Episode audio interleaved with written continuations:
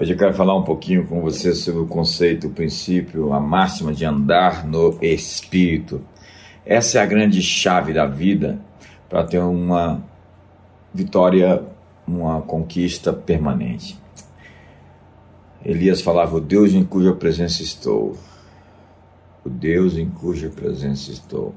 Portanto, é errada aquela expressão de que eu vou entrar na presença de Deus. Eu pergunto às pessoas que usam isso: onde é que você estava? Se você não estava na presença de Deus, você estava onde? É como aquela expressão também: eu vou entrar em espírito de oração. O espírito de oração é uma atitude, é, é uma cultura, é como adoração. Adoração não é uma canção que você canta. Adoração é um estilo de vida de prostração, de rendição, de quem está realmente disposto a obedecer, submisso.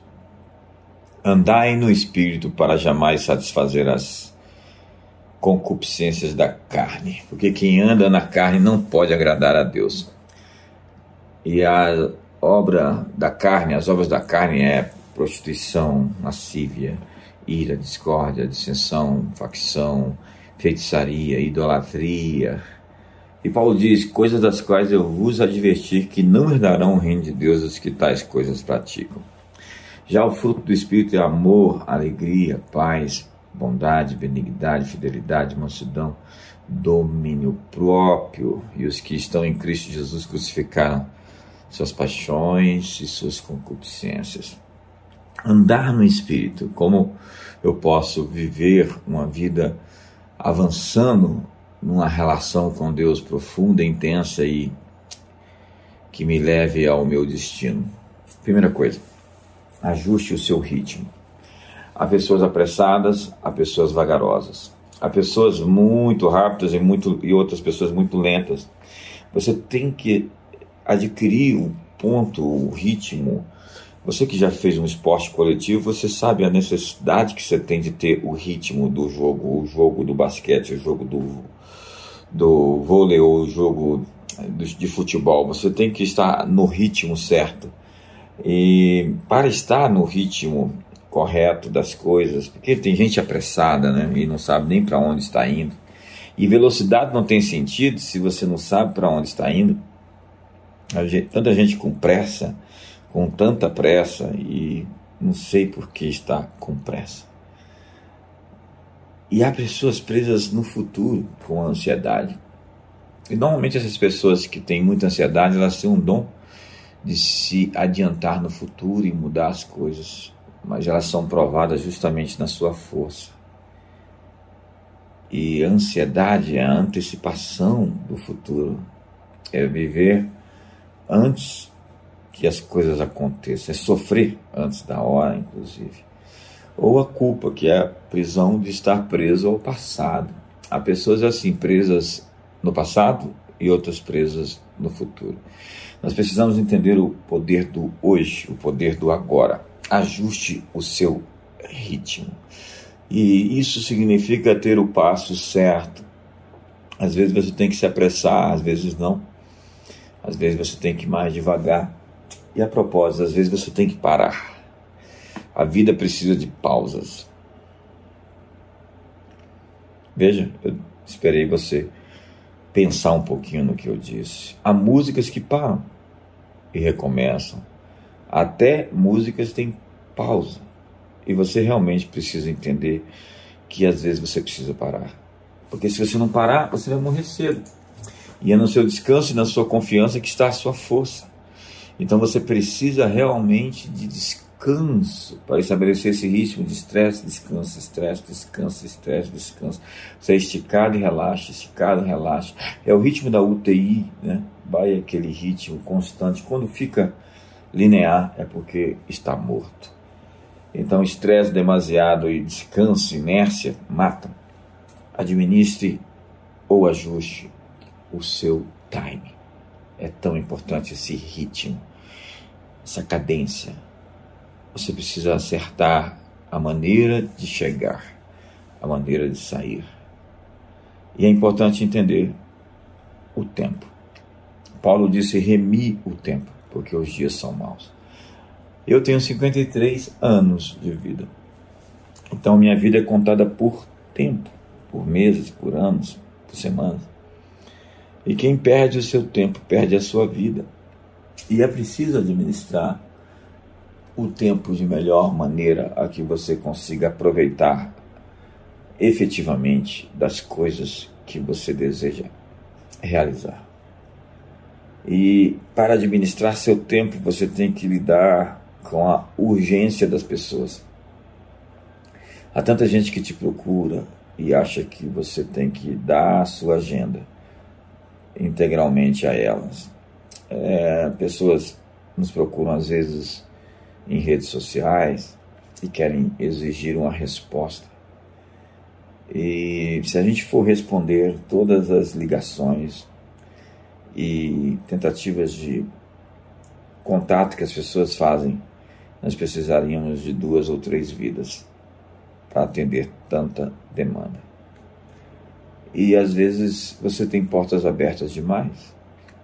Jesus foi tão seletivo, ele investiu em pessoas que pagavam o preço, ele investiu em pessoas que sangraram junto com ele, ele investiu em pessoas que deixaram tudo e seguiram ele. Então ele tinha uma mensagem para a multidão e uma mensagem para os discípulos.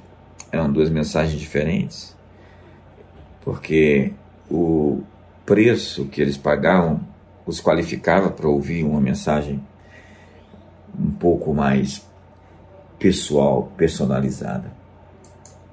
E as pessoas por vezes chegavam para Jesus e ele às vezes as ignorou como a Ciro Fenícia. Ou como os gregos, né, que procuraram Jesus e ele estava ali simplesmente pedindo para sair pela porta dos fundos. Não, isso é uma brincadeira.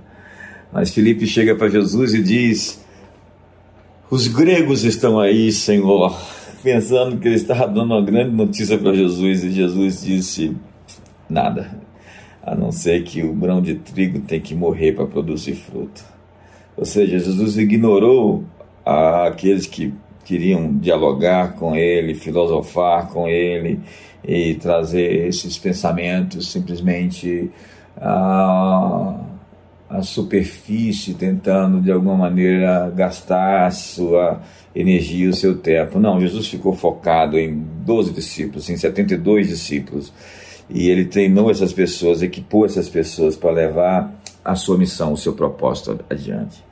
Eu estou bem focado nisso é, eu sei que eu vou pregar a multidão, mas o meu trabalho para os próximos anos é formar discípulos, é treinar pessoas, equipar pessoas que estão dispostas a sangrar conosco. Gente que quer pagar o preço, gente que quer segurar o outro lado da, do peso da arca e carregar conosco o ministério e a agenda do Reino de Deus. Em falar em agenda, é tão importante que você organize a sua. Né? Há pessoas que não têm esse referencial de onde investir e onde poder ser mais efetivo, mais eficiente, mais eficaz, com resultados, porque elas atendem a tudo aquilo que lhe chama atenção, todos os gritos e vozes. E quando você tem uma agenda, você seleciona o que você vai fazer. E assim também você seleciona as suas viagens. Acredite, eu recebo muitos convites para pregar fora.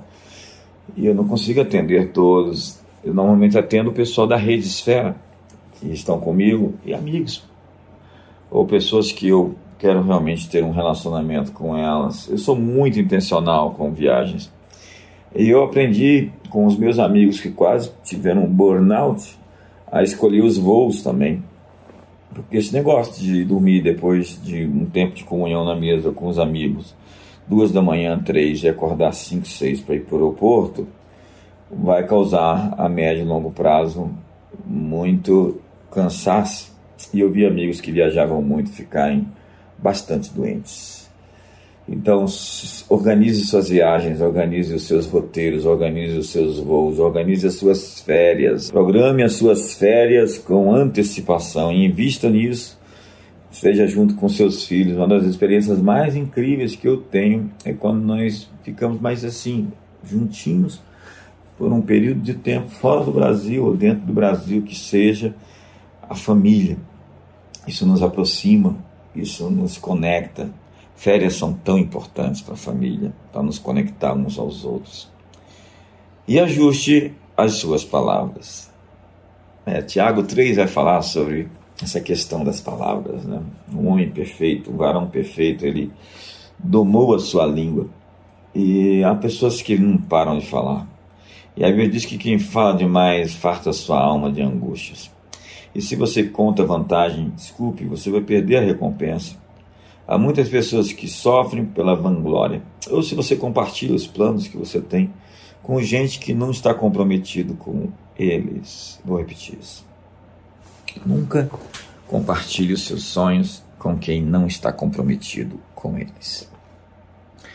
Porque às vezes você vai criar aí um, um obstáculo emocional da pessoa que não está alinhada com você e não deseja de fato que seus sonhos se cumpram. Não que eles não vão se cumprir, mas às vezes você vai ter uma barreira a mais para enfrentar, porque a inveja apodrece os ossos. Sim, ajuste o ritmo das suas palavras.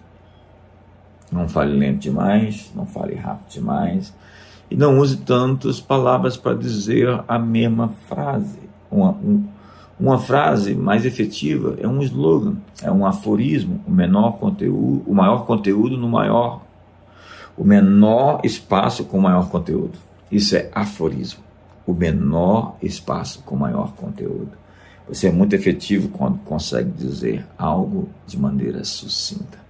E acredite, quando você visita um presidente, um chefe de Estado, um governador, um, um grande homem de negócio, eles querem que você seja muito objetivo com eles. Alinhe seus relacionamentos. Antes de escolher o caminho, escolher quem vai com você. Deitou-se com os cães, levantou-se com as pulgas. Tantas falas bíblicas, né? O companheiro do sábio será sábio. Ao se juntar com pessoas, você define a sua atmosfera e a sua frequência. É inevitável que elas transmitam para você os seus valores. Relacionamentos não têm meio termo, eles não são neutros. Ou eles são bons, ou eles são bem ruins. Ajuste os seus apetites. Né? Se você quiser ser um vencedor, controle a si mesmo. Controle o garfo, a faca. Controle seus apetites sexuais Controle a sua ganância, a sua avidez por ter. Quando você tem esse controle posto sobre os reis na mesa deles, diz a Bíblia, você tem longevidade de sucesso, porque uma pessoa que tem fome demasiada é ávida e quer as coisas rápidas demais, é alguém que você não pode confiar. E você vê toda antecipação gerou isso. Posso citar exemplos bíblicos. Absalão. Posso falar de Geazi, que era o sucessor do, da, o sucessor profético, da sucessão profética, Elisa, Eliseu e Geazi. Geazi. Ficou leproso porque queria a riqueza da lepra de Naamã. E o que falar de Provérbios que diz que uma herança recebida antes do tempo vem a se tornar uma maldição. O filho pródigo. Então, ajuste seus apetites. Querer o sucesso é pertinente. Deus opera em nós o querer e o realizar a sua boa vontade. Eu estou aqui tendo um papo com você, uma conversa despretensiosa falando sobre andar no espírito. Se você conseguir fazer isso, você tem as chaves da vida para onde você tem que estar, onde você tem que chegar. Mas cuide das suas ideias. Há pessoas enlouquecendo porque permitiram que uma ideia forçasse passagem, controlasse suas percepções do mundo. O inimigo é como aquele invasor, um hacker, que quer inserir um pensamento na sua cabeça. Você assistiu Origem, é, Inception? É um filme do Leonardo DiCaprio, onde eles tentam colocar uma ideia, um pensamento no sono interior, numa cabeça de um grande empresário, um grande empreendedor. A trama do filme, filme mostra ali os arquitetos dos sonhos que preparam cenários e é, tentam de alguma maneira fazer as pessoas acreditarem em algo. O diabo opera assim e ele tenta colocar uma ideia na sua cabeça, como um hacker, inserindo algum elemento novo dentro de um sistema. E se você permitir que esse pensamento controle você, você pode se sabotar. Quais são os pensamentos que estão tirando a sua paz? A propósito, em que mentiras você está crendo? Cuide dos seus pensamentos. Eu falei sobre ganância. A ganância está presente na vida de tanta gente. Ávara, ávida pelo sucesso. Quando você tem o ritmo certo, você sabe que vai chegar lá. Ainda que demore um pouco mais, aí você chegou para ficar. A inveja é aquela coisa do descontentamento com a alegria ou com o sucesso do outro. Então a inveja é isso, é ficar infeliz pela felicidade de alguém. Qual o antídoto? É bater palmas e dizer: ele é bom, parabéns. Celebrar o sucesso das pessoas cura você da inveja. A amargura é o ressentimento. É a lembrança dolorida, e eu falei de gente que vive no passado, amargo. Precisamos lidar com isso. Pessoas amarguradas sangram, sangram elas estão feridas e precisam ser curadas. E às vezes você precisa de ajuda. Mas, por favor, não ache um psicólogo progressista. Ainda mais se ele for um psicólogo progressista de dentro da igreja. E há muitos, muitos que vão ensinar você caminhos tortos e às vezes, em nome de Deus, acredite. Lide com a sua amargura. E lide com a indiferença que é essa incapacidade de sentir essa insensibilidade crônica, esse anestesiamento dos nervos da alma, da existência. É importante chorar. Bem-aventurados que choram, porque eles serão consolados. Davi perdeu tudo e chorou até não ter mais forças. Consultou o Senhor e perguntou se iria contra os seus inimigos. E Deus disse: Sim, vá, persiga-os e derrote-os. E ele perseguiu os seus inimigos e os alcançou e só voltou depois de ter dado cabo deles. Estou chegando ao fim dessa pequena mensagem, essa pequena conversa sobre andar no Espírito. Para andar no Espírito, você tem que passar o firewall, o antivírus, no seu sistema de crenças e capturar esses pensamentos e ideias que estão atormentando você, fazendo você infeliz. O diabo, como um hacker, está tentando enfiar uma ideia na sua cabeça. É preciso capturar esse Trojan, esse cavalo de Troia. Então, por último, observe o seu tempo devocional com Deus. Para andar no Espírito é preciso andar com Deus. Isso se trata de um relacionamento. Não é uma coisa mística, né? ah, nada disso. É uma coisa natural de um amigo para seu amigo. O paracleto é o ajudador, o amigo fiel, aquele que pega do outro lado, o advogado. Uma vez eu descobri Jesus de uma maneira nova e única, como um grande amigo. Não há melhor amigo do que Jesus. E quando você anda no Espírito, você começa a descobrir os atributos de Deus aquilo que ele de fato é, e é tão recompensador ter essa relação com Deus, de caminhar com Ele. E Enoque andou com Deus e Deus o tomou para si. Senhoras e senhores, é hora de andar com Deus, andar no Espírito para jamais satisfazer a concupiscência da carne. Muito obrigado a todos